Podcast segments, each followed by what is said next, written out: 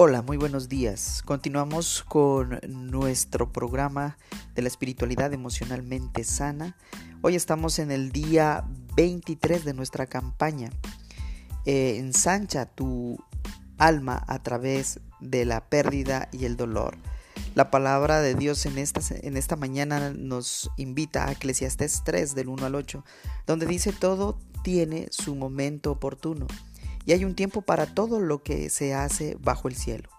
Un tiempo para nacer y un tiempo para morir, un tiempo para plantar y un tiempo para cosechar, un tiempo para matar y un tiempo para sanar, un tiempo para destruir y un tiempo para construir, un tiempo para llorar y un tiempo para reír, un tiempo para estar de luto y un tiempo para saltar de gusto un tiempo para esparcir piedras y un tiempo para recogerlas, un tiempo para abrazarse y un tiempo para despedirse, un tiempo para intentar y un tiempo para desistir, un tiempo para guardar y un tiempo para desechar, un tiempo para rasgar y un tiempo para coser, un tiempo para callar y un tiempo para hablar, un tiempo para amar y un tiempo para odiar, un tiempo para la guerra y un tiempo para la paz.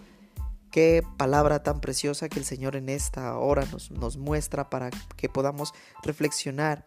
Y algo que Salomón nos dice aquí precisamente es que eh, tenemos que vivir tiempos, tenemos que pasar situaciones que si bien es cierto nosotros podemos estar planificando nuestras vidas, podemos estar planificando nuestro presente, nuestro futuro, pero nosotros no podemos controlar el tiempo y los sucesos. Nosotros no tenemos control sobre las estaciones del año, por ejemplo. Simplemente suceden. El invierno, la primavera, el verano y el otoño nos llegan tanto si queremos como si no queremos. Pero hay algo aquí que nos, nos debe eh, ayudar a entender lo que nos está pasando. Su ritmo, el ritmo del tiempo, del día a día, eh, lo que viene, lo que va. Su ritmo es para nosotros una enseñanza acerca de nuestra vida espiritual y de los cambios, de los caminos de Dios, de los cambios que tenemos en el camino del Señor. Piensa en, las paradojas que nos muestran las estaciones, por ejemplo, en el otoño.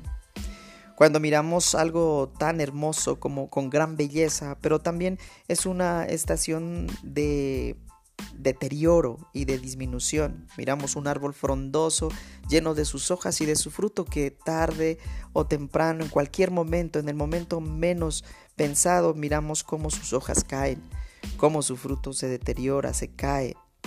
Pocas veces somos conscientes de lo que está sucediendo.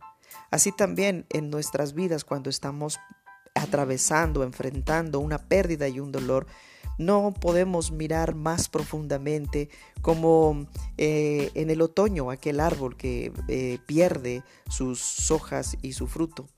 Mirando profundamente podemos eh, ver la infinidad o el, el sinfín de oportunidades que hay o que se están sembrando para que den fruto en alguna estación futura.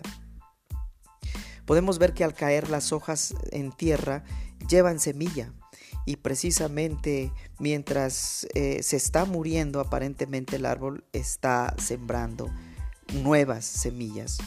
Debemos ver nuestra vida de esa manera cuando atravesamos la pérdida y el dolor. Si tú pierdes algo, tómalo como la oportunidad de siembra que en, un, en una estación futura vas a cosechar. Miremos un poco hacia el pasado y podremos notar en nuestra propia vida lo que aquellos momentos eh, no habíamos podido ver, como el trabajo que se perdió y tal vez eso te ayudó a encontrar un trabajo aún mejor. Esa pérdida de ese trabajo te sembró una semilla de un mejor trabajo como un letrero en el camino que diga camino cerrado.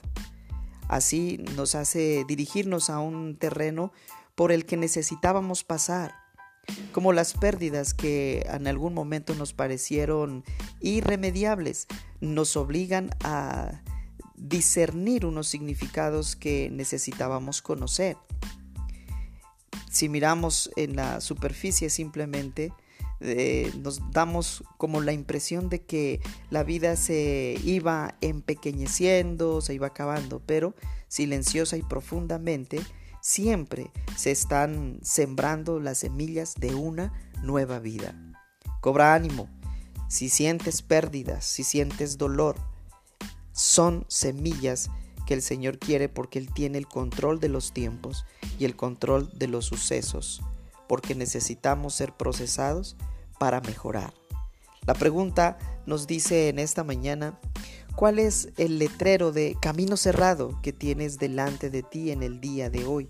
Que puedes eh, que puede ser la forma en que Dios te va a cambiar de dirección para llevarte algo nuevo. Piénsalo muy bien.